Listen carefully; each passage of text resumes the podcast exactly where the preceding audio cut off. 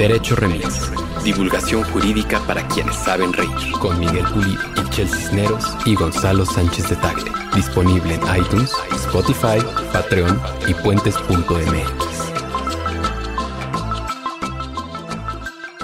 Amigas y amigos de Derecho Remix, en este episodio platicaremos de enfermedades broncoaspiratorias. ¿De qué pasó en los Balcanes?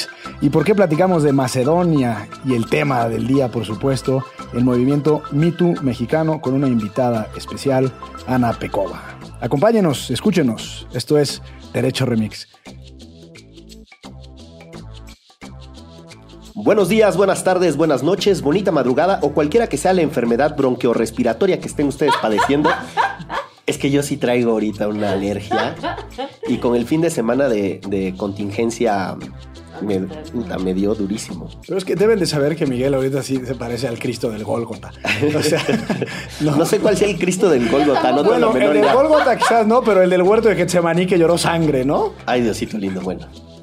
Ya escucharon, está aquí compartiendo los micrófonos como siempre, Gonzalo Sánchez de Tagle y Shell Cisneros. ¿Qué huele? ¿Qué tal? Y tenemos una invitada especialísima el día de hoy. ¡Uh! Ana Pecova. ¿Cómo estás? Hola, hola, ¿cómo están? Un gusto estar con ustedes hoy. Ana Pecova, además de ser directora de la flamante organización X Justicia para las Mujeres, eh, eh, tiene un dato interesante en su vida. Porque, eh, no, es pasa. pero ella es de Macedonia. ¿Cómo es Macedonia?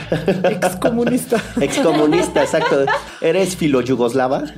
Ah, mira, es todo, es todo un tema que se ha vuelto súper relevante ahorita. Con claro, con Grecia.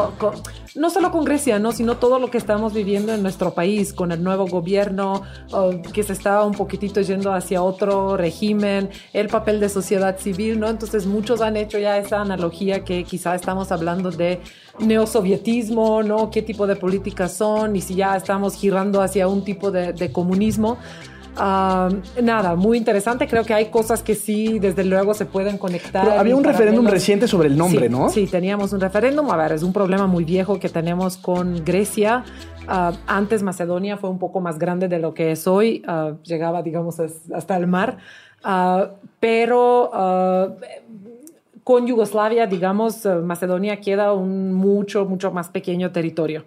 Y una vez que se desintegra Yugoslavia, se cae todo y salen estas seis repúblicas.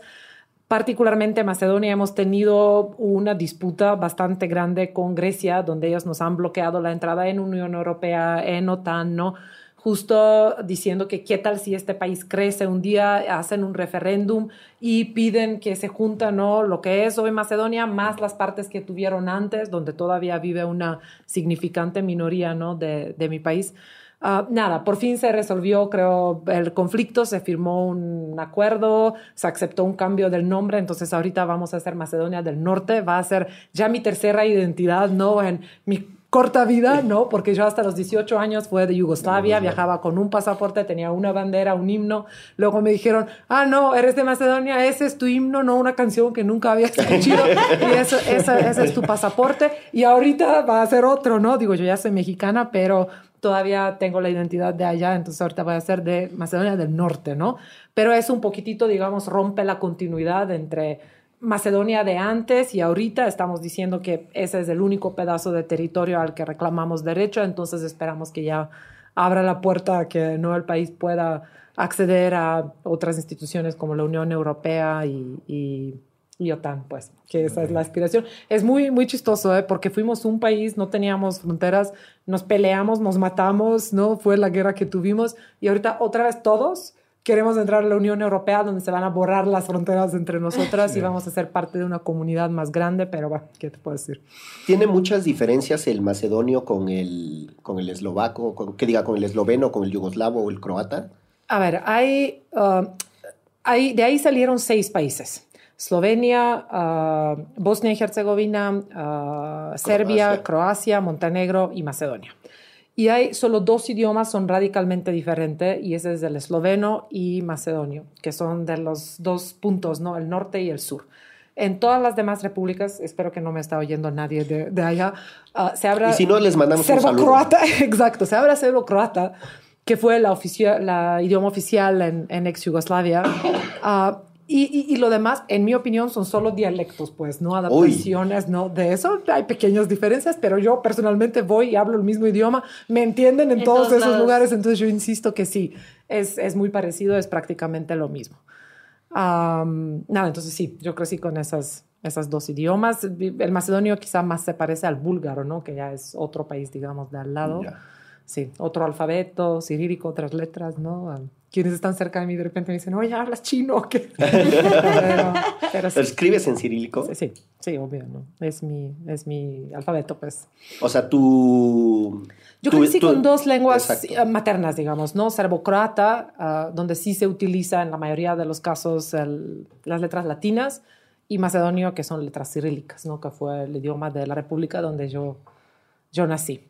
Pero sí, otro régimen, fue todo muy distinto, ¿no? O sea, una fuerte presencia de un Estado, ah, ausencia de ah, sociedad civil, ah, teníamos un Estado que nos proveía todo, nadie pudo tener propiedad, no, no teníamos nuestra propia casa, el Estado te decía dónde ibas a vivir, pagabas una pequeña renta simbólica. sí, no había empresas, no todos trabajábamos para el Estado, lo cual fue muy interesante porque teníamos niveles de seguridad muy altos, cero tasa de crimen y delitos cero literalmente. Ah, simplemente porque todos tenían un trabajo y todos los servicios fueron garantizados, tenías acceso a, a, hospitales, a la escuela, yo hasta la facultad nunca pagué ni un solo peso para, para poder terminar la escuela.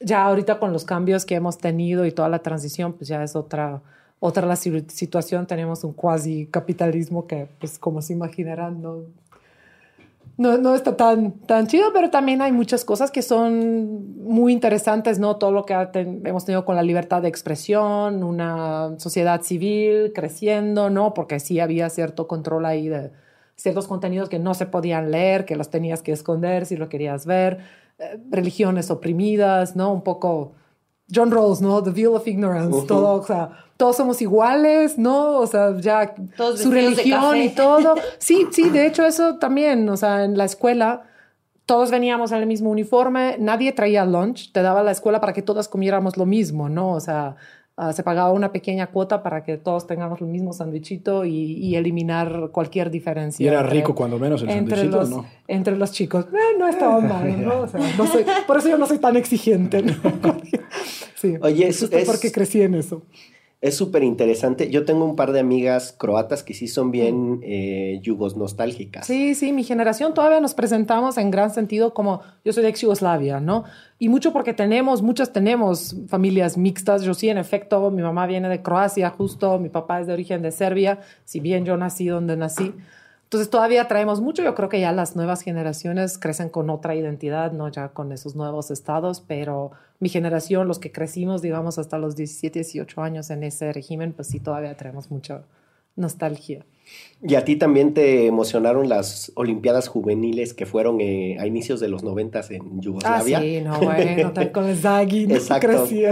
Fue un, fue un gran hito de conexión con el mundo, ¿no? Total, total. Vaya, fue un comunismo muy interesante el de Yugoslavia. No fue el comunismo duro que se vivió en el bloque soviético. Fue un comunismo en el que tanto podíamos viajar, teníamos un pasaporte incluso mejor del que tenemos ahora, donde no se te requería visa en ningún país del mundo, tanto venía mucha gente, ¿no? Entonces nunca fue ese, ese nivel de cerradura. Tú en los otros países, si querías viajar, ya necesitabas solicitar una visa, a veces seis meses se tardaba el trámite, en un fuerte control. Porque de alguna forma Yugoslavia fue una oposición al bloque soviético, exactamente, ¿no? Ideológica. Exactamente, exactamente. Yugoslavia más se alineó con uh, non-aligned countries, había como otro bloque con Egipto, con India, algunos países independientes. Sí, los, países no alineados. Exactamente, exactamente. Uh, entonces fue distinto tipo de comunismo, con fuerte Estado, pero cierta apertura, donde sí te podías asomar Ah, en el oeste, ver cómo se vive, comprarte la ropa y otra vez volver a, a, tu estado. Mira nada más. Qué interesante. Sí. ¿Y el mariscal Tito cómo lo recuerdan? ¿Como el padre de la patria o...? eso, o sea, es, es muy difícil porque yo crecí, ¿sabes? Cada 8 de mayo, que fue eh, su cumpleaños, yo teníamos todos que escribir un poema, dedicarle un texto. En todos los salones teníamos un gran retrato de Tito. El día que se murió, 20 años después seguíamos nosotros, ah, se prendían las alarmas, las sirenas en toda la ciudad, entonces tenías que parar donde sea que estuvieras manejando o caminando en clase, todos para dar respetos, ¿no? Entonces crecí con ese mito que sí, tanto lo tengo inculcado que me cuesta trabajo criticarlo, ¿no? Como, sí, exacto, Tito. Y todavía tenemos dichos, ¿no? Cuando alguien admira a alguien mucho y habla con todo el respeto y humildad, ¿no? Decimos te ama como Tito, ¿no?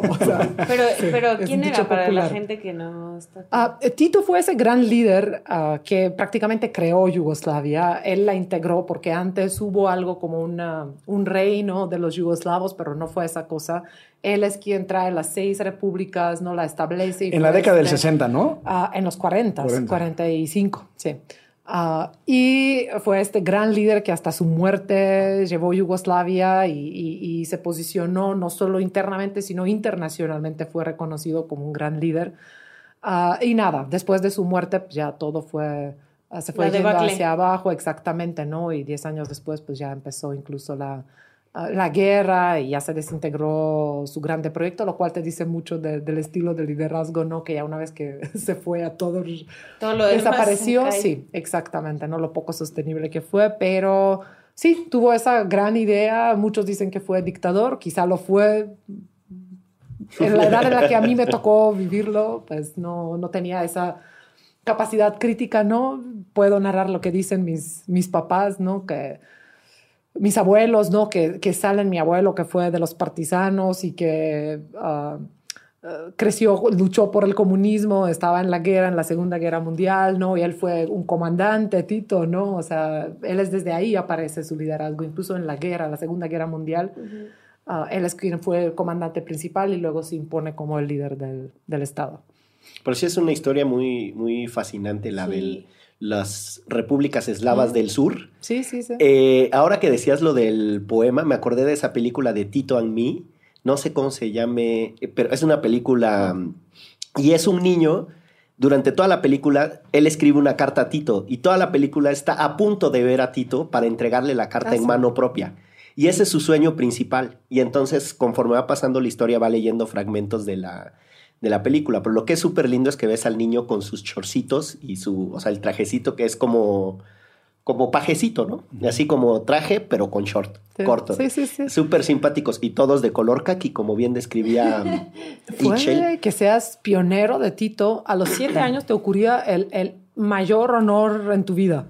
Y esa es la foto que mi abuela tenía siempre al lado de la tele cuando declaras tu tu fe, tu compromiso con Yugoslavia y te declaran pionero de Tito, ¿no? Entonces te, te, regalan una estrellita acá que te la pones ¿no? en tu camiseta, un gorrito, esos como de los partisanos y te toman foto, te paras, escuchas el himno, rindes honores, ¿no? Y ese es un momento muy especial en la vida y si tienes un poco de suerte, pues ya que Tito caiga en tu escuela ese día ya. sí, sí, fue el, el, el sueño, ya los mejores de los mejores solo llegaban a a conocerlo, ¿no? Alumnos. Ya, mira aquí que nuestro presidente se sale a saludar al que quiera ver ahí en, afuera del Palacio Nacional.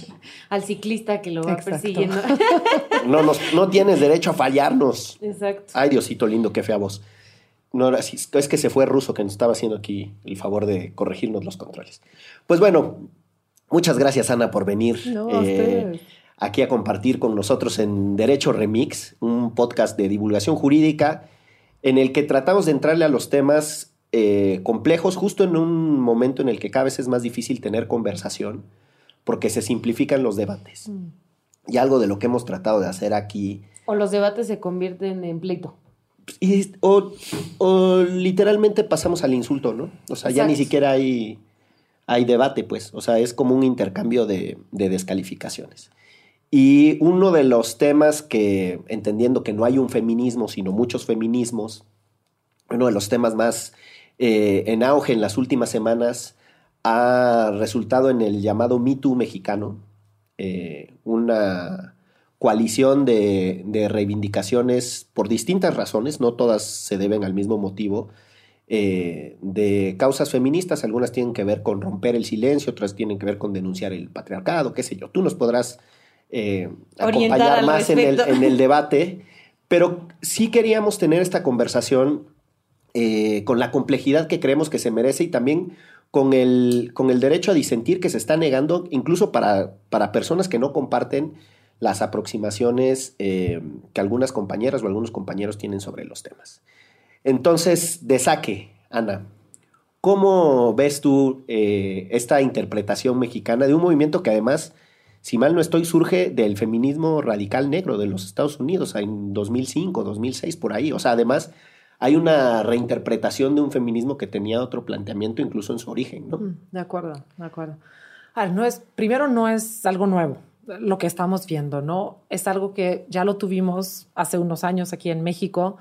Uh, estaban, no sé si recuerdan, toda la avalancha que vivimos con la campaña Mi Primer Acoso. Sí. Uh, ahí también fue la primera vez que salieron muchas, muchas chicas a, denunciar, ¿no? Exactamente, la primera situación de acoso que ellas recuerdan. Entonces, había chicas desde que estaban hablando a lo que le pasó en el camión cuando viajaba con su abuelita, el camino a la escuela, con algún tío, ¿no? O sea, y ahí sí, muy interesante, fue una conversación anónima, nunca se utilizaron nombres ni nada, si bien las chicas salieron con su identidad, pero también había muchas críticas, ¿no? A por qué lo están haciendo, por qué así, por qué se tardaron tanto, por qué no dijeron nada en su momento. Ah, luego llegó los trapos sucios, ¿no? Y, todo lo que se generó alrededor del teatro, ¿no? Muchas mujeres del teatro mexicano que empezaron a denunciar un director. Ah, ha habido muchos episodios así, ¿no? Y finalmente llega ah, ahora este Me Too que, que, tenemos, que es una avalancha, ¿no? a la que se han montado muchísimas voces y como tú bien lo señalas, Miguel, ¿no? Vienen Ah, viene una variedad de, comportamientos que se están señalando. Hay desde la mujer que está denunciando alguna violación hasta la mujer que está denunciando una mala relación. Ahora, se me hace interesante. Yo no quiero descalificar ninguno. Creo que todos merecen por lo menos una discusión. Hablemos qué es lo que están denunciando y cuál es la necesidad de denunciarlo, ¿no? Entonces, incluso eso ya nos sitúa ah, en un contexto, ¿no? Y nos pone ante la necesidad de hablar ok, lo que es violencia, pues ya, o sea, está claro qué es lo que estamos discutiendo, ¿no?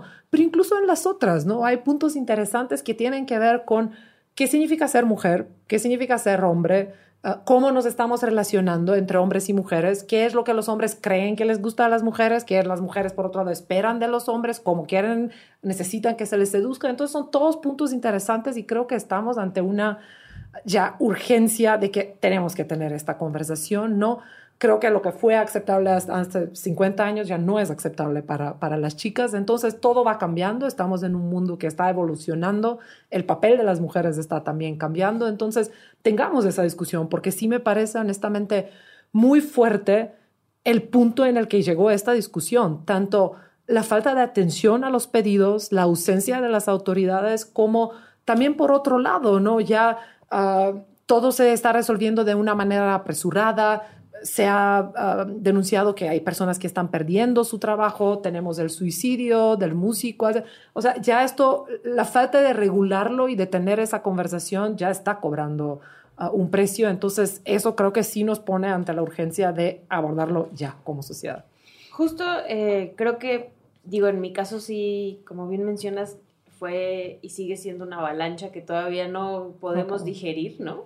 Este, pero sí creo que por lo menos el empezar a trabajar en nuestros propios espacios, ¿no? Y en este caso con nuestros compañeros, con nuestros amigos, en mi caso específico con mis hijos, ¿no?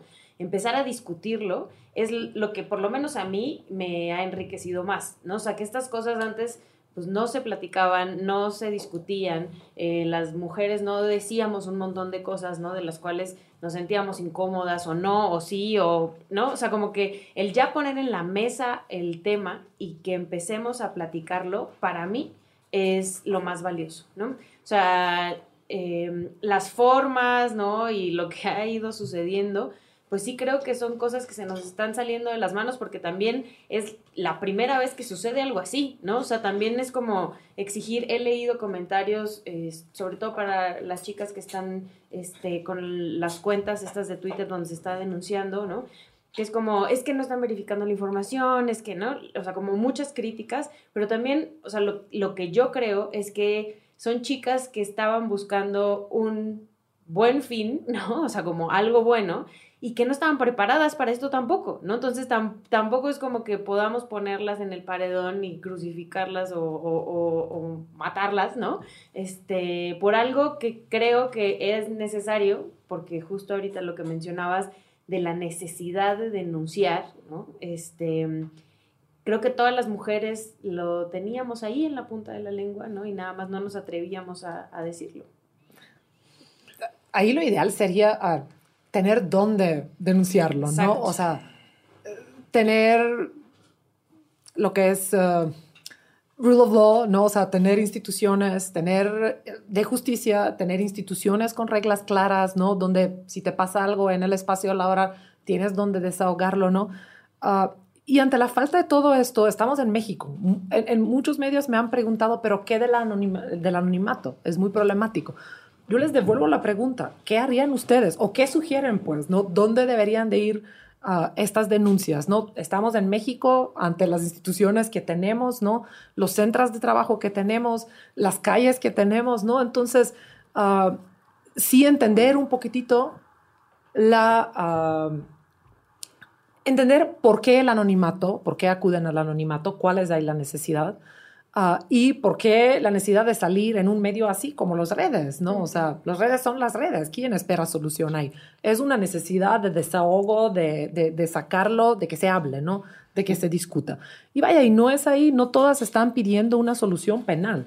Hay lo que sí están apuntando a esta necesidad de que necesitamos instituciones de justicia, necesitamos procuración buena, necesitamos investigaciones buenas pero hay otros que uh, simplemente uh, están pidiendo otro tipo de soluciones, ¿no? Que vayan cambiando las dinámicas en los centros de trabajo, que se tomen algunas medidas para que se les garantice a todas que puedan trabajar en su oficina en condiciones de igualdad, de libertad, ¿no? Donde no te vas a sentir ni agredida, no se te van a pedir uh, favores sexuales, ¿no?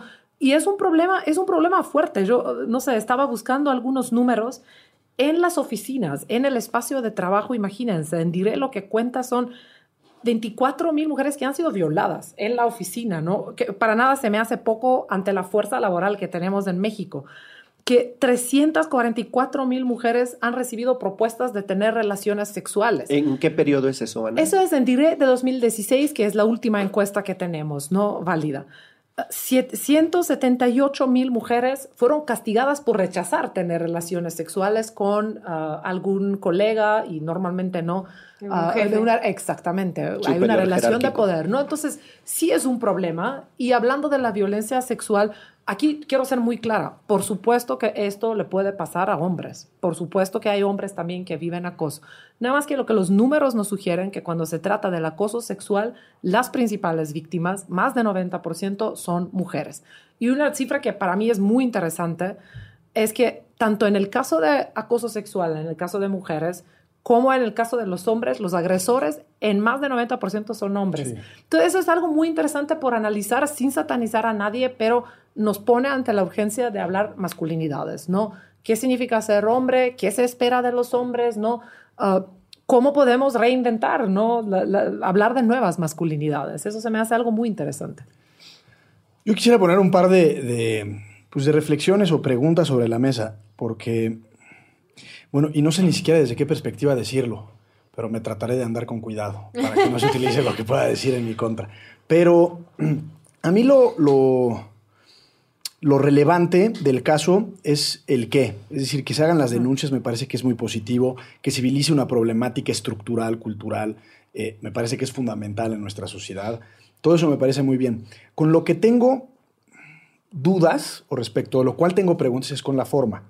Eh, me imagino que los que estamos aquí en la mesa, pero en general nuestros grupos de amigos y nuestras redes sociales en términos generales, estamos o hemos estado siempre convencidos de la presunción de inocencia, del debido proceso y una serie de principios e instituciones jurídicas que de alguna forma rigen nuestro criterio y nuestras conductas en la vida cotidiana, ¿no? Eh, no y que las hemos defendido. Y las hemos defendido a capa y espada y está muy bien. Y por, por, un lado. Por otro lado, la forma en la que se están haciendo estas denuncias, pues parece que va en sentido contrario. Podríamos discutir, oye, por un lado, eh, eh, no se está haciendo ante instituciones del Estado, por lo tanto, digamos que esos principios no aplican. Pues no aplican como instituciones del Estado, ¿no? Pero se aplican como criterios normativos, como conductas orientadoras. Eh, y, aquí es, digamos, como mi primera pregunta que quisiera poner sobre la mesa es la siguiente. Partiendo de la idea de que existe una verdadera necesidad de que esto empiece a discutirse de tal forma que la discusión implique el reconocimiento de un problema y solo a través de ese reconocimiento es que se puede empezar a solucionar el problema. Eh, ¿No les parece a ustedes que esta forma anónima, gratuita, de plaza pública, de picota, eh, de crucifixión, eh, de alguna forma estamos tratando de, o, se está utilizando al ser humano, en este caso toca a los hombres, pero al ser humano como un medio para conseguir un fin, un fin válido, pero al fin, en, términos prácticos, un medio, es decir, el fin justifica los medios. Y no importa si es anónima o no es anónima, si fue verdad o no fue verdad, si le damos el beneficio o no de la duda a quien haya sido la víctima, sino que en realidad, sea lo que sea y la circunstancia en la que sea, estamos utilizando a un segmento de la población como un medio eh, para conseguir un fin válido o legítimo. Y está muy bien, pero en realidad están pagando o podrían estar pagando justos por pecadores. Mm, de acuerdo. A ver. Primero, no todas las denuncias han sido anónimas. Hay muchas mujeres que pusieron nombre y apellido y de hecho a nosotras en X se nos acercaron varias de ellas ah, que ya están necesitando ayuda porque ahorita viven acoso laboral ah, en sus instituciones, donde laboran a raíz de la denuncia que hicieron. Entonces también es este problema, ¿no? Entender en qué contexto se está dando el anonimato, el factor miedo, ¿no? Que ahí estamos hablando ante la posibilidad de que pierdas incluso el trabajo. Hay otras denuncias que se hicieron de forma anónima, pero con mucho detalle. Ah, y ahí también luego, luego supieron las personas quién es la otra, la persona del otro lado, quién hace la denuncia y también ah, había casos de anonimato, de, ah, de acoso laboral. La otra cosa que quiero decir es, el anonimato es algo que ah, es un principio que ha sido promovido por las mismas Naciones Unidas. El anonimato es una herramienta muy relevante cuando estamos hablando del trabajo de periodistas, por ejemplo. Cuando se hace cualquier investigación, tiene que ver exactamente. Y yo sí quiero sacarlo aquí sin defender a nadie, creo que estaba haciendo un punto muy importante. Y ahorita te, te digo, si hubiéramos tenido la misma reacción si tendríamos un periodista haciendo una denuncia anónima de un caso de corrupción. Si tuviéramos las mismas, las mismas preguntas que estamos haciendo en este caso, donde estamos hablando de una violencia que se da en gran sentido en un espacio cerrado, privado, entre dos personas, no un hombre y una mujer. Ah, se me hace totalmente importante el punto que haces de presunción de inocencia. Es un principio muy importante, es un derecho y tenemos que ver cómo garantizamos, por un lado, el derecho de las víctimas de hacer la denuncia y que se tome en cuenta ah, su relato, ah, pero también cómo garantizar un debido proceso a las personas que han sido acusadas. Y yo ahí, más que culpar a las mujeres, pasaría la pelota a los centros de trabajo. El problema no es de la mujer que hace la denuncia, sino de una institución que despide a alguien sin hacer previamente una investigación bien. Es lo mismo como a mí alguien se me acerca y me hace, me dice, ¿sabes qué? tu asistente te está robando y que yo vaya a la oficina y la despida sin hacer una investigación bien, sin tomar en cuenta el contexto, qué es lo que ha, pasado, ¿no? Entonces, también se me hacen muy apresuradas todas estas reacciones, ¿no? Ah, ya lo despedimos, ¿no? También es muy válido, haz una investigación. Para cualquier conflicto, tú tienes que generar ciertos procesos en tu institución activar ciertos mecanismos, darle el acceso a ambos, tanto a la víctima como el acusado, para que se puedan defender y puedan exponer su caso y a raíz de esto tomas tu decisión, ¿no? Entonces se me hace un poquito que toda la carga ha caído sobre las personas que han hecho la denuncia, pero eso lo que nos apunta es a una ausencia absoluta de cualquier regla, cualquier mecanismo dentro de los centros de, trabajo. No saben qué hacer ante esos casos, ¿no? Entonces, eso se puede resolver de otra, de otra manera, ¿no? Y lamentablemente... Lo y en los casos que son por fuera de los centros de trabajo. Mira, ahí sí es un poco más complejo. Ahí es un poco más complejo y es lo mismo, por ejemplo, en la calle, ¿no? También todo el acoso que se ha denunciado, ¿con quién vas, no? O sea, donde denuncias, ahí se espera un poco más de, ah, de las autoridades es igual de complejo la casa. ¿Qué es lo que pasa en la casa, no? Ah, cuando hablamos de violencia familiar y no tenemos, no hay política pública que entra en la casa. Este es el problema con la violencia doméstica. Por eso sigue siendo esa burbuja y década tras década arrastramos los mismos, los mismos números, porque no hay cómo ah, entrar en la familia y resolver las dinámicas. Ah, las principales víctimas, más del 90% de violencia familiar, violaciones por parte de familiares, el tío, el papá, son, las víctimas son mujeres. Cuando digo eso, no es que no haya violaciones que viven los hombres, los hay, pero en la casa, en la familia, nunca, cero, son cero los hombres como víctimas. Eso ocurre más en la, en la calle, por parte de desconocidos, ¿no? Entonces hay como distintas áreas grises ahí que es muy difícil cómo abordar. Quizá los centros de trabajo son lo más, lo más fácil, donde sí se puede hacer algo, ¿no? Pero tampoco, aquí el reto un poco es cómo canalizamos todas estas denuncias, todos estos puntos, cómo logramos canalizarlos a propuestas concretas, ¿no? Ah, y creo que el trabajo sí es un espacio que fácilmente se puede regular, ah, pensando incluso en cosas, vaya, no es solo, a mí me parece muy lamentable que se ha reducido todo a protocolo. Entonces, ante esta situación, esas denuncias no saben, han llovido, llovido las instituciones que se nos han acercado, ayúdenos rápido a hacer un protocolo, ¿qué hacer? ¿No? protocolo, está perfecto que lo tengas y creo que sí te ayuda mucho si se te presenta un caso. No lo tienen, muchos no lo tienen. Pero el protocolo es algo reactivo, ya que se te haya presentado el caso, o sea, cuál es la ruta que una víctima tiene que seguir. Y aquí el problema es otro. ¿Cómo puedes tú repensar el centro de trabajo para que ni siquiera se te den esos casos, no?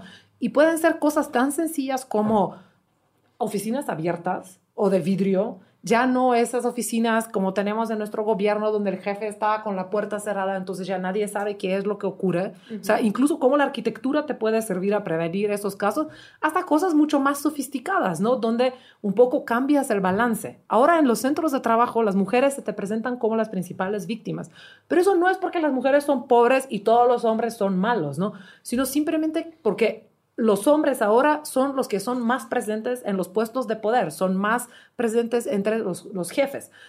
Si el día de mañana revertimos eso y hay más mujeres, pero seguimos con las mismas instituciones donde no cambian las reglas, pues las mujeres vamos a ser las que estamos acosando, ¿no? Por eso yo digo, o sea, no es que las mujeres somos más lindas, simplemente ahorita, en este momento, estamos menos en puestos de poder desde donde podemos acosar. La discusión es otra, de veras, tenemos que repensar las instituciones, quién se contrata, cómo se contrata, cómo se hacen las evaluaciones, ¿no? De, de, performance, del trabajo que haces, eh, dónde estás sentado, ¿no? Ah, todo esto, cómo se reporta conflictos de interés. Hay muchos puntos que quizá no tienen nada que ver con la violencia contra la mujer, pero te ayudan a prevenir que esto ocurra en los centros de trabajo.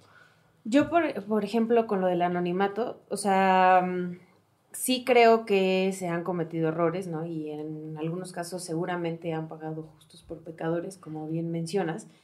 Pero yo si lo llevo como a mi posición, o sea, yo he tenido casos de acoso, sí, varios, muchos. He trabajado en muchísimos medios de comunicación y ahí el acoso es, como lo vimos en las redes, el, rey.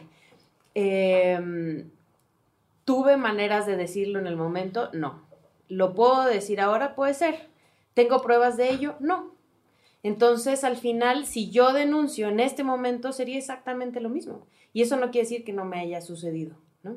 Em, cuando se le pide pruebas a las mujeres, o sea, yo no tengo eh, el video de cuando la redacción completa de el periódico Reforma se paraba a aplaudirme cuando yo pasaba con un vestido, ¿no? O sea, no tengo, no tengo manera de decirles a esos vatos que, pues, que me hicieron sentir súper incómoda cuando yo tenía 19 años.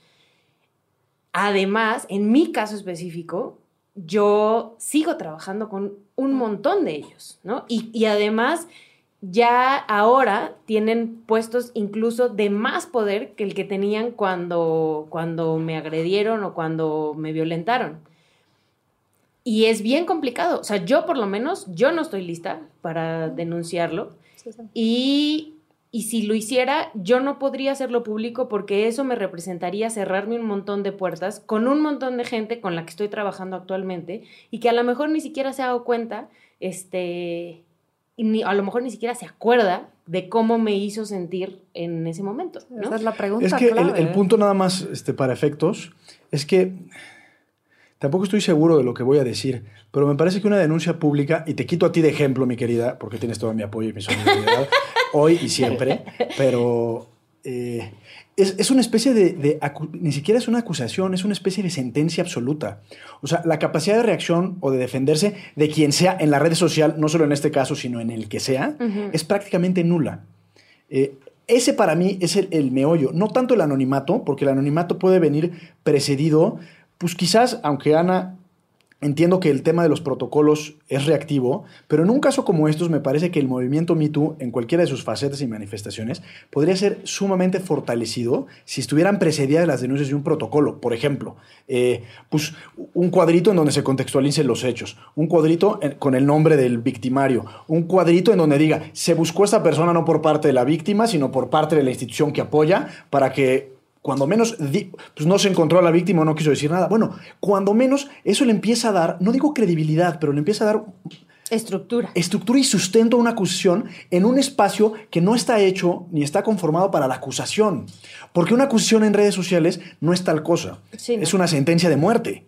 Y yo, y yo sí creo, o por lo menos lo que yo he preferido hacer hasta este momento, o sea, como mi proceso personal, lo que yo quiero es que baje un poco esta ola y yo sí tengo amigos, ¿no? Con los cuales puedo hablar y decirles, eso que hiciste ese momento hace cinco años no está chido y no lo voy a poner y voy a robar, ¿no? A nadie ni decirlo en redes sociales, pero sí me pienso acercar a ellos este, para que a lo mejor empiecen a tener un proceso interno, a lo mejor no, pero por lo menos que sepan que eso que hicieron en ese momento no estuvo padre. A ver, ¿no? Y también hay, a ver, Ana, éntrale, éntrale a la polémica, chingado. ¿Usted, licenciado, no va a decir nada el día de hoy? Es, ya hablaré. Se siente. Aprove aprovechen mis enfermedades bronquiorrespiratorias. Para, uh, a ver, también muchas de las situaciones, y un poco me voy a subir a la ola que, que, que está poniendo acá mi colega. Uh, mucho también de las situaciones de acoso que se han dado también ocurren en el espacio público y enfrente de muchas personas. Entonces, es la primera vez que voy a hablar públicamente de algo que me pasó parecido con un secretario de Estado, donde en una reunión de trabajo, yo y cinco hombres más, todos hablamos de distintos temas y al final de la reunión a todos, a mí solamente se me dice, ¿qué, bien lo de equidad de género y todo eso, pero lo que tú sí nos trajiste aquí en la mesa, belleza y juventud. Entonces yo de repente, eh, enfrente de todos, bien públicamente, entonces, ¿cómo yo quedo parada enfrente de mis colegas, donde yo ahí vengo para llevar ciertos temas, llegué con todos los informes que he hecho, quiero posicionar algunos temas y al final mi participación se reduce al florero. Exactamente, no, yo traje belleza, no importan los temas que traigo, ¿no? Entonces, ¿cómo ¿Cómo eso me deja a mí? Un poquitito es la misma pregunta como cómo deja a estas personas esta denuncia en redes, ¿no? No es el espacio, ¿no? O sea, no es el espacio para hacer esos comentarios y, esto. Y muchas veces ante el anonimato la pregunta es, ¿qué tengo yo que perder?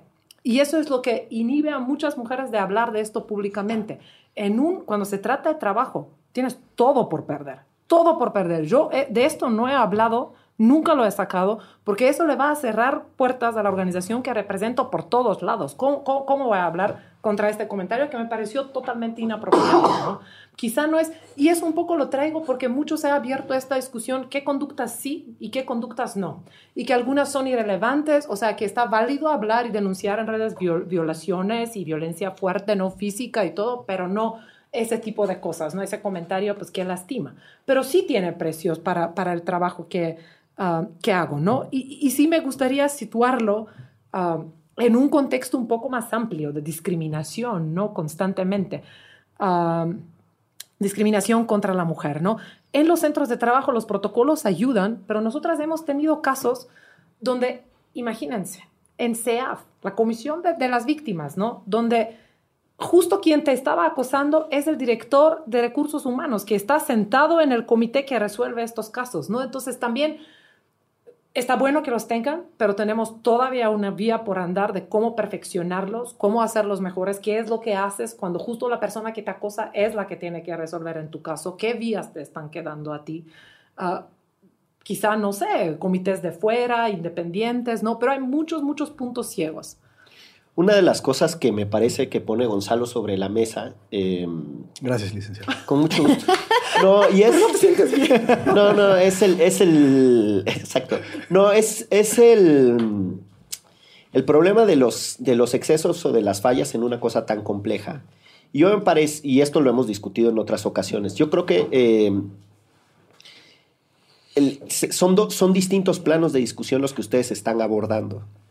Porque ustedes refieren cosas estructurales, internalizadas, violencias que incluso nosotros mismos no, alca- no- no alcanzamos a identificar.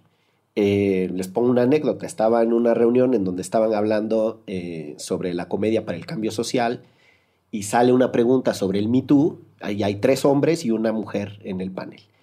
Y los tres hombres agarran la pregunta inmediatamente de manera espontánea. Es más, son Arturo Hernández, el de los supercívicos, y los otros que tenía un programa que se llama eh, Houston, tenemos un programa. Eh, y los tres empiezan a desarrollar el argumento, bla, bla, bla, bla, bla. bla. Y, y otra compañera que estaba ahí, pues, la verdad muy prudente, eh, solo hizo así como, bueno, pues ya, ¿no? Se la aventaron. Y alguien lo interpela, los interpela desde el público. Si ustedes muy feministas, enganchados en el Me Too, y ni siquiera se dieron cuenta que hay una mujer a la que no dejaron hablar. Y se hacen los ofendidos, ¡ay, te censuramos! Bueno, yo estuve ahí, yo observé, y la verdad es que la dinámica sí fue de censura, o sea, es hasta eso, ¿no? Eh, y yo creo que parte de lo que estamos viviendo es una transformación radical en cómo hemos entendido muchas de las relaciones entre varones y mujeres.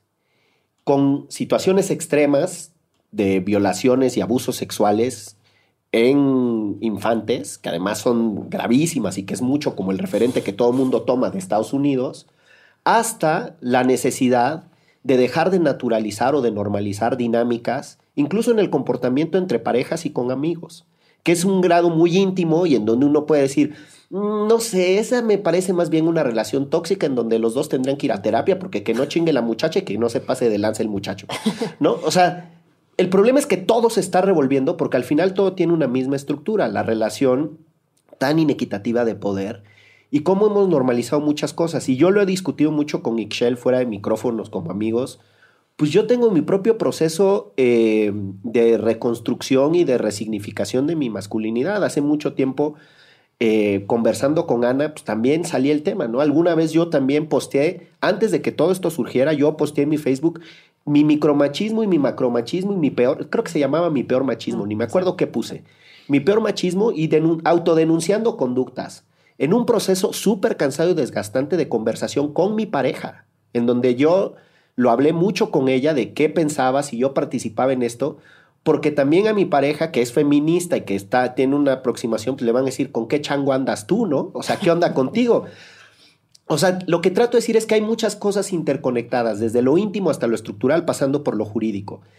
Y ahí yo entiendo que hay un tema de preocupación sobre eh, los casos radicales de denuncias injustificadas, el de Leopoldo eh, Maldonado. Maldonado, este, amigo de muchos de nosotros, 19. exacto, que salen a pedir disculpas. Entonces, yo no quiero bendecir al movimiento y decir que todo lo que han- hecho está bien. pues, tendrán su propio proceso de aprendizaje y de reflexión, que ojalá y lo tengan lo suficientemente rápido y que se incorporen algunas de las preocupaciones, cómo armonizar un movimiento con los aprendizajes de otras luchas, eh, de suerte que se haga, insisto, lo más reivindicativo posible, porque por el momento lo que a mí me queda claro es que hay una sacudida y en esa sacudida muchas personas no sabemos si somos agraviadas, agraviantes, eh, muchas compañeras también están en un proceso de resignificación de su voz, pues es muy complejo lo que se está viviendo. Sí, déjenme poner otro, otro tema sobre la mesa, porque leí un libro súper interesante, que es una postura, pues no, no radical, pero sí me parece que, que diferente. Es el libro de Marta Lamas, Acoso, Denuncia Legítima o Victimización, que me pareció un muy buen texto. ¿Cómo ha venido a dividir al feminismo, Marta? Sí, Lamas, sí, sí. Y hay- es que hay un concepto que me encanta. eh, y, a- y antes de referir al concepto, me gustaría nada más, eh, eh, no complementar, dispénsame tú, mi querido licenciado, sino decir una cosa relacionada. con- Corregir. no, no, no. Decir una cosa relacionada. Es que en efecto son demasiadas aristas y una cosa es el delito propiamente, pues que debe de tener un cauce institucional. Eh, otra cosa son las relaciones de abuso en el trabajo, otra cosa distinta es en la calle. El otro día, no voy a decir su nombre porque no tendría derecho aquí a, de, audiencia, pero una compañera nuestra decía que, que, que era una cuestión en realidad de economía, que a los hombres no les costaba nada no voltear a ver a una mujer. En cambio, la mujer sí le podía ofender o lastimar. Eh, no digo su nombre, insisto, porque no, no tendría ahorita capacidad de, dar su postura, pero en realidad lo que me parece es que sería ya casi como andar como caballos, ¿no? Eh, pues con, un, con, una especie de velo o con los ojos eh, tapados, de tal forma que ya no interactúas con tu sociedad, es decir, distanciarnos cada vez más. Y eso lo retomo con el libro de Marta Lamas, porque tiene un concepto que me parece que es pues si no es bueno o es correcto, cuando menos es súper interesante, que se llama el derecho a importunar, la libertad de importunar. Eh, Eso no es de Marta, es de Catherine Deneuve. Ah, bueno, pero se lo leí a ella. Ah, bueno, claro, tienes razón, porque lo leí en, el, anexo este que... Claro. Eh, eh, el punto es que, que, hay, una, hay una línea muy delgada, pero en realidad me parece que todos conocemos esa línea delgada. Un concepto gringo que se llama el PDA, Public Display of Affection que es cuando la gente se está agarrando en la calle. No hay una definición precisa, pero sabes cuando lo están haciendo, ¿no? Me parece que en el tema del ligue, del cortejo, pues es un poco lo mismo. Eh, sabes de alguna forma cuando, eh, cuando estás cometiendo algo que está importunando a una persona, pero también me parece que desde el punto de vista de libertad sexual, pues debe de existir culturalmente un margen de tolerancia. No lo sé, y lo pongo como pregunta. Porque si no nos vamos a volver una especie como de autómatas. En Suecia, aparentemente se aprobó una ley en donde tiene que haber un consentimiento expreso para tener una relación sexual de cualquier naturaleza. Al final vamos a terminar necesitando firmar un contrato. Eh, Oye, pues te quiero tomar la mano, sí, aquí está mi consentimiento, en una servilleta, por favor, para no. O sea, creo que podemos llegar a un, nivel de pues de, no sé si de absurdo sea la palabra, pero sí de tan tajante en, la conceptualización de lo que es el cortejo, lo que es el galanteo, el lío, lo como le quieran llamar, que pues al final nos vamos a hacer este, una especie como de autómatas de la vida y no te vuelto a ver porque no te vayas a sentir ofendido. Justo ayer platicaba con un amigo periodista y me dice, me decía, lo bueno es que yo ya no voy a las fiestas de periodistas porque ahora se van a volver súper aburridas. Ya no vamos a tener el derecho de los dos siendo adultos tener la, o sea, la decisión de vámonos a mi casa o a la tuya, ¿no? Porque si ya me vieron que le agarré la mano o le agarré el brazo, no vaya a ser que después me acusen, O le agarré la gacha y no hay bronca. Exacto. Y pero sí es, pero justo esto, lo que a mí me parece bien, bien valioso es que nos lo estemos cuestionando. O sea, neta, estas cosas nunca nos las habíamos cuestionado. Y este, y eh, en mi caso específico, o sea, a mí sí me interesa también tener este diálogo con hombres, ¿no? O sea, no nada más, lo he tenido con también mis amigas, ¿no? Y justo ayer nos juntamos igual, puras mujeres, como a hablar de un montón de cosas pero el jueves se van a juntar justo nuestros amigos, no solo ellos, para igual platicar y después nos vamos a juntar todos y todas para ver qué hacemos y cómo le hacemos, ¿no? Esto em, hace casi dos meses este, em, salió, eh, no se llamaba Me pero se llamaba Denuncias de Escuelas Activas. Y era un Instagram que lo subieron dos veces y después lo, lo, bajaron y después se fueron a Facebook y a Twitter y también lo bajaron después. Y era de las chicas del Madrid, del IE y de Logos, eh, jovencitas que estaban denunciando a sus compañeros y a sus profesores, ¿no? Y había un montón, no, no, no, de denuncias y mi hermana, eh, bueno, mis hermanos, eh, pero específicamente mi hermana, la más grande, estuvo, estuvo en Logos, estudió en Logos, ¿no? Y justo ella me contaba, que tiene 19 años además, ellas lo vivieron hace dos meses, todas estaban esperando justo para ver quién salía, porque iban a salir sus amigos, ¿no? Iban a salir sus exparejas, iban a salir... Y al final, eh, lo que por lo menos ella me cuenta es que sí salieron muchos amigos. Eh, justo ella me decía, el, uno de mis roomies es uno de los más denunciados, conmigo jamás se pasó de lanza, pero es alguien con el que vives, ¿no? Entonces, ellas tuvieron que igual tener su proceso, entre, ellas tienen entre 19 y 21 años, primero ellas y después hablar igual con sus amigos y ahí en la mesa, ¿no? Todo el mundo sacó de un lado y del otro cómo se sentía, qué le gustaba, qué no le gustaba y eso por lo menos creo yo que es lo más valioso de esto. Totalmente. Totalmente. a ver, te escucho y creo que para nada, para nada es culpa de los hombres todo lo que nos está pasando, no es una cultura, es cómo hemos sido criados todos, hombres y mujeres. A mí también, así como, no sé, no sé a ti cómo te criaron, pero a mí mi mamá siempre me decía, tienes que decir no. Mientras más veces digas que no, más, más te van a querer del otro lado, ¿no? Entonces, ¿cómo es todo este juego de la seducción? ¿Cómo nos relacionamos? Que el hombre tiene que insistir, insistir, no a invitarte 10 veces y finalmente tú cedes y no. Y el mismo tiempo ahorita estamos diciendo, pues no es no. Si te dicen que no, ya no, no vuelvas a preguntar otra vez, ¿no? Ah, todo está cambiando, ¿no? También está, es, se vale decir que estamos en un mundo que va evolucionando, las relaciones están evolucionando, las mujeres ahora participan en espacios en los que antes no estaban, están pidiendo otras cosas que antes no pedían, ¿no? Entonces también se vale, como dice Shell, abrir las preguntas, ¿no? Y hablar de esto porque tampoco se trata de aferrarnos, ¿no? De cosas que nos funcionaban hace 50 años, como cortajeaban a mi abuela, pues quizá a mí no me va a funcionar ahora y se trata de que todos, todos estemos a gusto, ¿no? O sea, también... Que te eh, traigan el mariachi, las flores. Ah, exactamente, ¿no? O sea, que te abran la puerta o qué sé yo, ahorita pues a mí eso quizá me parece humillante, ¿no? no de que, me consideras, ¿no? Uh, nada, entonces eso es, eh, eso pensarlo, pero me parece muy, para mí muy, muy importante, más allá de, o sea, son las relaciones personales, ¿no? Y si una de las personas en la, en la pareja, pues no está a gusto, no está a gusto, y ahí tenemos que verlo cómo lo resolvemos.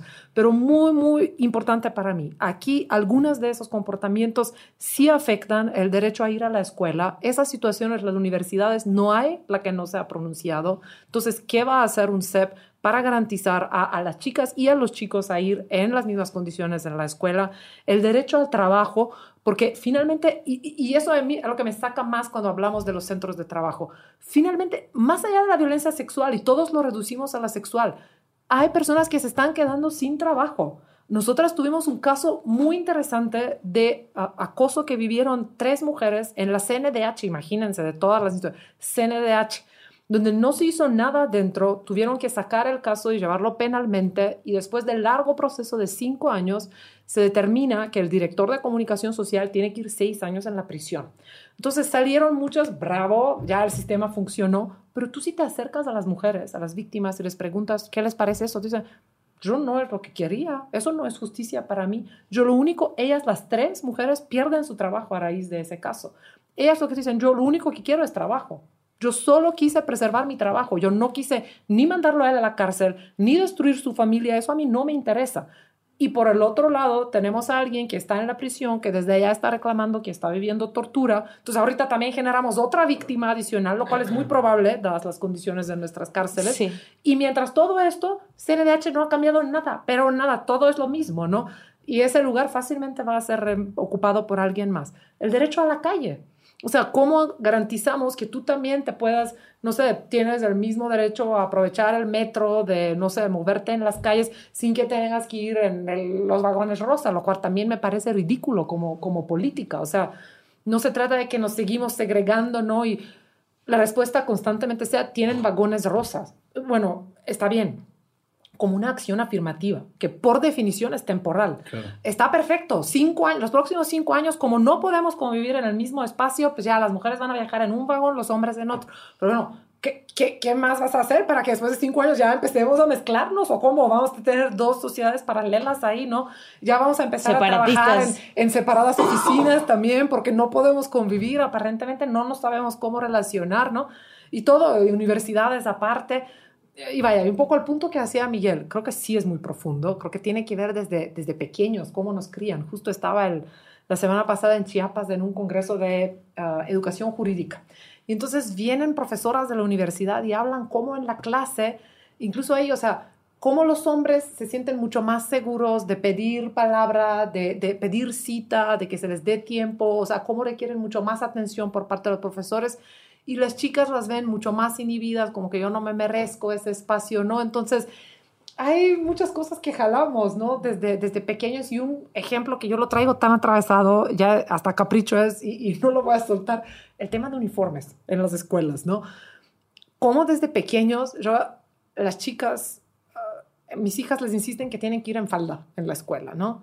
Y entonces las dos me dicen, mamá, es que no puedo hacer nada con la falda, solo estamos sentadas así con mis amigas chismeando y que no te vean los calzones, ¿no? Y mientras los chicos en pantalón se pasan con la pelota jugando. Entonces dices, bueno, Y luego vas a llegar a los 18 años y te van a decir, no, pues las chicas no son buenas para el deporte, cuando el tiempo que tú efectivamente pasaste con una pelota en el recreo, pues es mucho menor que el tiempo que pasaron los chicos. Entonces hay cosas tan triviales, de veras tan triviales como el uniforme, que determina tu desempeño, qué vas a hacer más adelante en la vida, ¿no? Es muy interesante. De veras hay que regresar desde, lo, desde los principios, desde la familia, desde la escuela, eh, antes de, ¿no? O sea, cargarle tanto al sistema de justicia o qué esperamos de los policías, de los jueces después, ¿no? Y por qué no incorporan perspectiva de género, whatever that means, ¿no? Sí. Me aparecí aquí de repente. Exacto.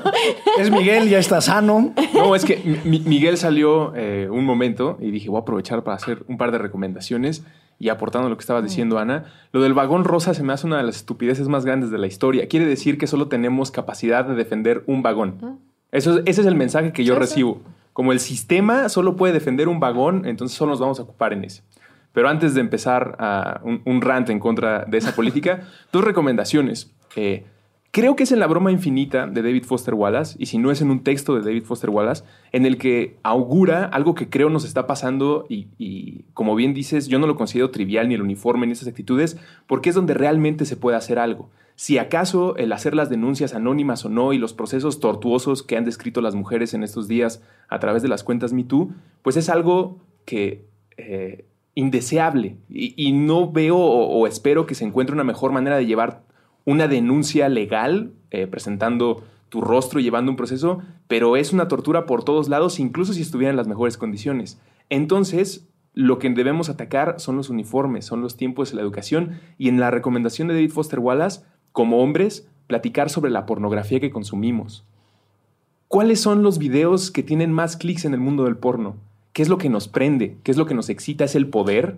¿Por qué esta obsesión con lo juvenil? ¿Por qué mientras más joven, más cachondo? ¿De dónde viene esa calentura? ¿Quién te dijo que eso es lo que te prende? ¿Por qué esto es lo que te gusta?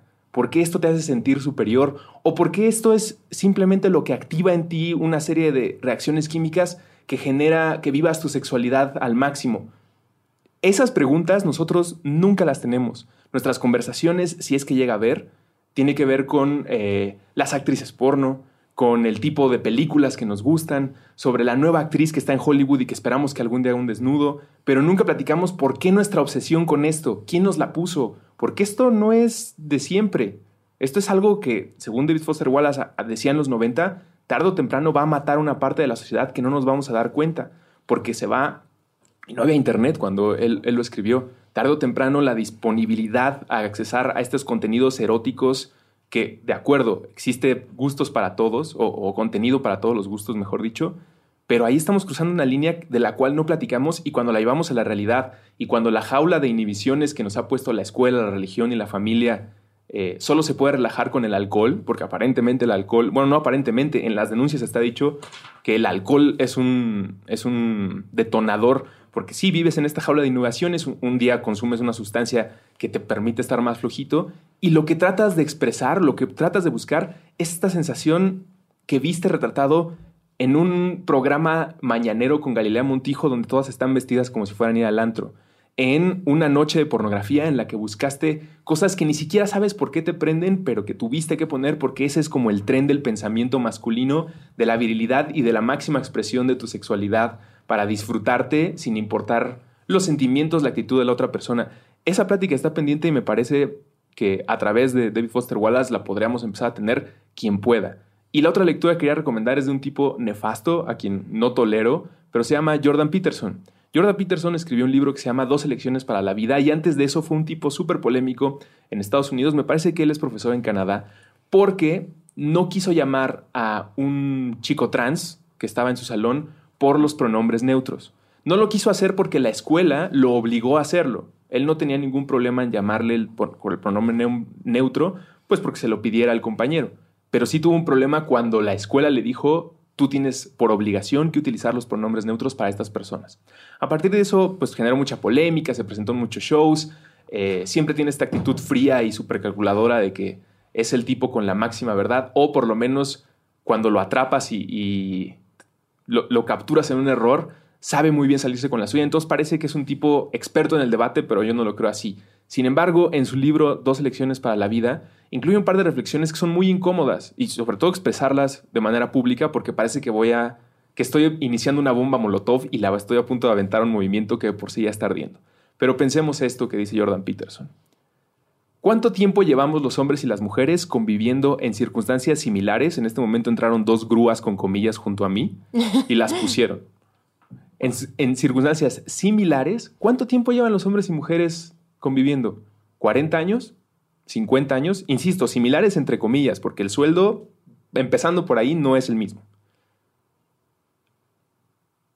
¿Estamos mejor que antes? No hemos puesto reglas claras sobre esa convivencia en los 40 años.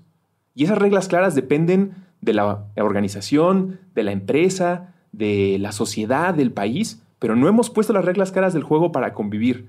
Jordan Peterson se pone en varios puntos muy radical y dice, el maquillaje en el trabajo, los tacones altos, el escote, las faldas. ¿Cuál es la función de que eso exista en el trabajo? Y entonces yo me levanto de mi asiento y le digo, está usted idiota. Uno se puede vestir como uno quiera para expresar su personalidad y eso es el libre derecho. Y entonces Jordan Peterson nos contesta, de acuerdo, ¿cuál es la función del tacón alto? No es cómodo, no es práctico. ¿Por qué si alguien no lo están obligando a llevar tacón alto a, a su trabajo, por qué alguien lo haría? No hay ningún jefe que te esté diciendo, llévalos. ¿Por qué te los estás poniendo? ¿Porque te gusta expresar así tu personalidad? Perfecto. ¿Cuál es la función de esa expresión de personalidad aquí? ¿Cómo te hace mejor en tu trabajo? Y entonces una vez más me levanto de mi asiento y le digo, usted está diciendo que se puede justificar el acoso, porque como una mujer utilizó labial rojo o se puso un escote que decidió que se le veía bonito, o porque la falda está más eh, corta de lo que para su, eh, su líbido es permitido y se prende, entonces quiere decir que usted está justificando el acoso. Y Jordan Peterson vuelve a tomar un paso atrás. Es un tipo, leerlo es una serie de corajes, pero al mismo tiempo de ceder, porque todo el tiempo te está retando y diciendo, yo no estoy diciendo que eso justifique el acoso. Estoy diciendo que no hemos tenido esas pláticas como adultos en los espacios laborales y que cuando se llegan a tener, de inmediato se contesta con, tú quieres justificar el acoso. Yo no quiero justificar el acoso ni Jordan Peterson. Bueno, él podría pensar que sí, porque me parece que es un tipo bastante nefasto. Pero yo sí quiero tener esas pláticas. Empezando del lado de los hombres, porque creo que lo que están platicando acá son las consecuencias de una falta de educación tremenda y de una orientación sexual podrida. Yo sí me atrevo a decir que en mi país, en mi sociedad, Está podrida la educación sexual por la radioactividad de la televisión que consumimos cuando éramos niños y porque hoy en día la papa está sexualizada. No puedes vender unas papas rufles sin que haya una mujer semidesnuda o con body painting. No puedes vender un concierto, no puedes vender un, un, litro de leche, caray. Todo lo tienes que sexualizar. Ahora, lo que más me incomoda de todo esto es que me pone como Ned Flanders. Me pone a parecer que yo soy un mujigato y que yo no quiero que haya sexo en ningún lado porque eso pervierta a los niños. Pero una vez más, y con esto me retiro, pues no estamos platicando de eso nunca. Estamos platicando de suicidios, de acoso, de, acoso, de violaciones, de todos estos casos que existiera o no todos los precedentes, tiene que haber los términos legales y espacios para que exista justicia. Pero antes de todo eso, todas esas pláticas no existen y sospecho tristemente que no existirán más que en los que lo detonen. Gracias por dejarme venir de Metiche. y lean a Jordan Peterson, no hagan muchos corajes. Gracias. Súper, súper interesante. Pues, rondita de conclusiones. Pues sí, este... Si quieres empiezo yo para que terminen ustedes. Ok. ¿No? Porque creo que el tema lo amerita. Eh, yo solo diría una muy breve reflexión, que además me gustó mucho todo lo que dijo Russo. Eh, sobre todo lo de Ned Flanders, mi querido ruso. Este, eh, no, la primera es que eh, en términos generales creo que es muy positivo para nuestra sociedad que se estén destapando estos temas. Respecto al libro de Marta Lamas, que es una de mis recomendaciones, me parece que la discusión no es tanto en el delito, sino en las sutilezas de la vida privada. Y ahí es donde, donde puede haber, digamos, una discusión de otra naturaleza, por supuesto, eh, le mando un saludo a mis primos Pedro Egea y Cecilia Legarrea porque son un verdadero ejemplo de cómo sí puede haber una relación en el trabajo. Y al final lo cito porque el trabajo o la fiesta o la calle está sujeta a miles y millones de interpretaciones. Y una persona puede interpretar una circunstancia, una mirada de tal forma y la persona, digamos, la contraparte, de otra manera completamente distinta. Eh, Y me parece que flaco favor, flaco favor le haríamos a nuestra sociedad si empezamos a juzgar en función de interpretaciones personales. Y mi recomendación es un libro que poco tiene que ver con el feminismo, se llama La esposa joven de Alessandro Barico, eh, pero en realidad cuenta la historia de, cómo una mujer por ahí de principios del siglo XX, es una ficción, va poco a poco empoderándose. Es una, novela bellísima. Y nada más. Mira, nada más. Em, hijo, es que este tema deja abiertas muchas cosas, pero yo sí, yo sí quisiera empezar diciendo que eh, no podemos entrarle sin reconocer nuestros, nuestros roles duales, ¿no? Es decir, yo desde una perspectiva de alguien comprometido con la transformación social, etcétera, pues también he tenido otros roles y también me implica, se convierte dilémico. Esta es una discusión que además, hay que decirlo también con todas sus letras, es bastante cerrada. O sea, es la discusión de la clase media blanca urbana del país no es la discusión de las clases populares, ni, o sea, ni siquiera la de violencia doméstica le hemos logrado hacer una discusión de las clases nacionales, que diga de las clases populares a nivel nacional. Y eso también, por lo menos con quienes comparto micrófonos, a mí me parece que hay que ponerlo con todas sus letras. Me interpela desde distintas dimensiones. Los nombres que salen pues, son nombres cercanos, lo hemos discutido, ¿no? Este, las personas que denuncian son personas cercanas, es decir, hay una dimensión em, muy profunda eh, también de relacionamiento en todo lo que ha sucedido. Eh, segunda cosa, yo no he encontrado eh, algo inteligente, útil y honesto que decir sobre esto en las redes sociales. Lo que no significa que mi silencio sea cómplice.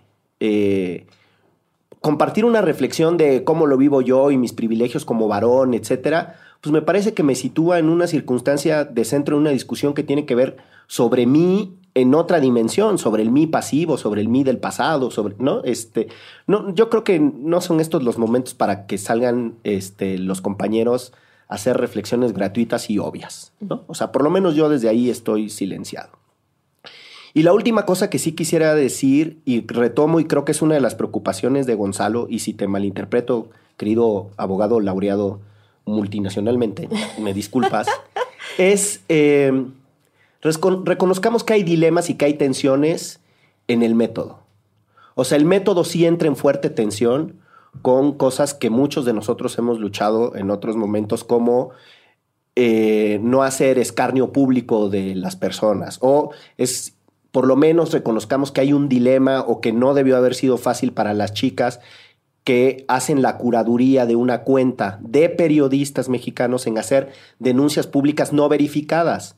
Si son periodistas, por esencia, tu chamba es escuchar a las partes, verificar, etcétera, ¿no? Este, hay algo de dilémico y de contrastante. No para satanizar a quienes se lanzaron en el arriesgado esfuerzo de hacer curaduría de estas, de estas denuncias, eh, porque no creo que ese es el, el propósito de denunciar las complejidades que tiene, pero sí para señalarlas, porque simplificando como lo hemos dicho muchas veces en otros temas, simplificando no vamos a resolver nada. Abramos las aristas, metámonos a las discusiones con lo que nos interpela en términos de emociones, sentimientos, referentes legales, este, y pues nada, como sí creo que, sí creo que el propósito es eh, abrir la conversación. Yo, eh, lo que yo estoy haciendo, o sea, yo no, como que eh, ahorita es muy difícil como aconsejar qué se tendría que hacer. Lo que yo estoy haciendo en, un proceso es, en principio, poniendo muchísimo ojo en lo que estoy eh, y cómo estoy educando a mis hijos, porque además los tres son hombres. Em, y, literal es... tres hijos. ¿Estás bien, bebé? sí. Em, y todos los días preocupándome por eso, ¿no? Porque justo a lo mejor ya perdí la esperanza en mi generación y en la generación de abajo, pero en la de ellos no. Entonces, em, volteando a ver mucho cómo estoy educando a mis hijos, cómo, a qué escuelas van, ¿no? Cómo ellos se desenvuelven en los ambientes públicos, etcétera. Estoy platicando un montón con mis amigas, pero también con mis amigos y también con mi pareja, ¿no? El cómo vamos a bajar esto, cómo nos vamos a seguir este, relacionando después de toda esta vorágine. Y al final, em, también viendo más allá eh, en la organización en la que estoy, ¿no? O sea, jamás había pensado en un protocolo, como decían, después de esto ya fue así como, bueno, creo que tenemos que tenerlo, ¿no? Pero sí, pues empezar a cuestionarnos, ¿no? Y a dialogar. Y, justo esto, por lo menos yo no estoy en la onda separatista, eh, en hombres por acá, mujeres por allá. Y creo que tenemos que construir, ¿no? Y que gran parte del resultado de estos Me es porque muchas veces no lo habíamos platicado. O sea, de verdad, no lo habíamos dicho. Y ya. Salud. Dispensen. Saludcita. Ah, a ver, creo que tuvimos una conversación el otro día y un poco quiero regresar a eso. Cómo nos vamos varios pasos detrás y cómo empezamos desde el hecho de que el género es un asunto de todos, de todas. Y de alguna manera como que nos hemos apropiado desde el movimiento de las mujeres, como eso, o sea, desigualdad de género y hablas de mujeres. Uh, el género, yo siempre insisto, es algo que determina desde qué te vas a poner en la mañana hasta probablemente cómo vas a morir. Uh, y desde ahí quiero dejarlo, ¿no? Que también eh, no es nada fácil ser hombre hoy día toda la exigencia de qué es lo que se espera de ti, qué es lo que tienes que hacer como proveedor, como seductor, como líder. Eh, está cabrona la carga, está muy difícil. Y ahí tuvimos una conversación, no como para mí, violencia de género, hablamos. Para mí no es solo la violencia que viven las mujeres, ¿no? Y esa cosa de que las matan por ser mujeres. Yo creo que mucha de la violencia que vivimos en el país tiene que ver con masculinidades frustradas. Es el hombre que no logró cumplir con lo que se esperaba de él como sociedad, tener el estatus, tener el dinero, ser el cuidador, proveer, ser alguien cool, ¿no? Tener buen coche y todo lo con lo que tienes que cumplir. Y cómo eso te empuja a que voltees, qué sé yo, hacia crimen organizado, a expresarlo de otra forma, ¿no? Entonces creo que esa es una oportunidad un poquitito que se abre de cómo empezamos de hablar de qué es el género, qué es lo que significa, cómo nos jode a todos, hombres y mujeres, ¿no? Uh, y a raíz de esto la violencia de género. Ah, también reconocer que pues, todos somos parte de esto, todos, ¿no? O sea, también hablar a, es la culpa de ellos o estos son los agresores. Ni todos los hombres son agresores, ni todas las mujeres son víctimas. Y hay un poco esa riqueza del análisis que se requiere de la interseccionalidad. Por supuesto que no, o sea, que todas las mujeres son peor que todos los hombres a ver, comparemos un hombre pobre indígena y una mujer blanca de clase alta. Por supuesto que no, hay, una disparidad grande de, poderes, ¿no? Entonces hay que enriquecer eso. Ah, desde luego coincido contigo que toda la discusión que estamos teniendo ahorita en redes sí es de cierto nivel, de cierta clase, de cierto perfil, y que eso deja invisible una gran parte de violencia que se vive en el hogar, en el trabajo de mujeres que no tienen ni siquiera acceso a Twitter. Deja tú a las autoridades y las instituciones, que tenemos que ver cómo abordamos también desde el movimiento de mujeres, tenemos responsabilidad de abordar también los pedidos de estas mujeres, ¿no? Todos, desde luego, tenemos responsabilidad y tenemos que ver qué podemos hacer desde nuestro entorno, nuestra familia, ¿no? Ah, no es que los agresores son ahí unos raros, o sea, es cuál es el papel de mi papá, cuál es el papel de mi mamá, de mi marido, de no, de todos y cómo todos le entramos a eso. Pero también, insisto, la ausencia de las autoridades en todo esto ha dejado este gran vacío que en mi opinión es sumamente preocupante, es sumamente peligroso, donde a mí constantemente me preguntan, bueno, ¿cuál es la solución? Perdóname, pero aquí tienes, las personas te están poniendo, te están señalando a que hay un problema aquí que hay algo que se tiene que regular y se tiene que abordar, las soluciones tienen que venir por parte de las autoridades, ¿no? Entonces, alguna línea, alguna, o sea, algún canal de desahogue que abran, yo creo que cualquier cosa ahora ayuda, ¿no? Mientras no va a seguir esa anarquía, tanto desde el lado de las denuncias como desde el lado del otro lado de los agresores. Tenemos ya el suicidio, creo que fue una terrible noticia, ¿no? Que, que, que hemos tenido que llegar a este punto, pero para mí todo esto es a raíz de, de la ausencia de, las autoridades de poner su granito, apoderarse, tirar una línea, encarillar un poquitito esto y llegar con algunas propuestas concretas. Buenísimo. Muchísimas gracias, Ana. Solemne y toda la cosa, pero esto fue Derecho Remix. Chao. Chao. Derecho Remix Divulgación jurídica para quienes saben reír. Con Miguel Pulido, Itchel Cisneros y Gonzalo Sánchez de Tagle. Disponible en iTunes, Spotify, Patreon y puentes.mx.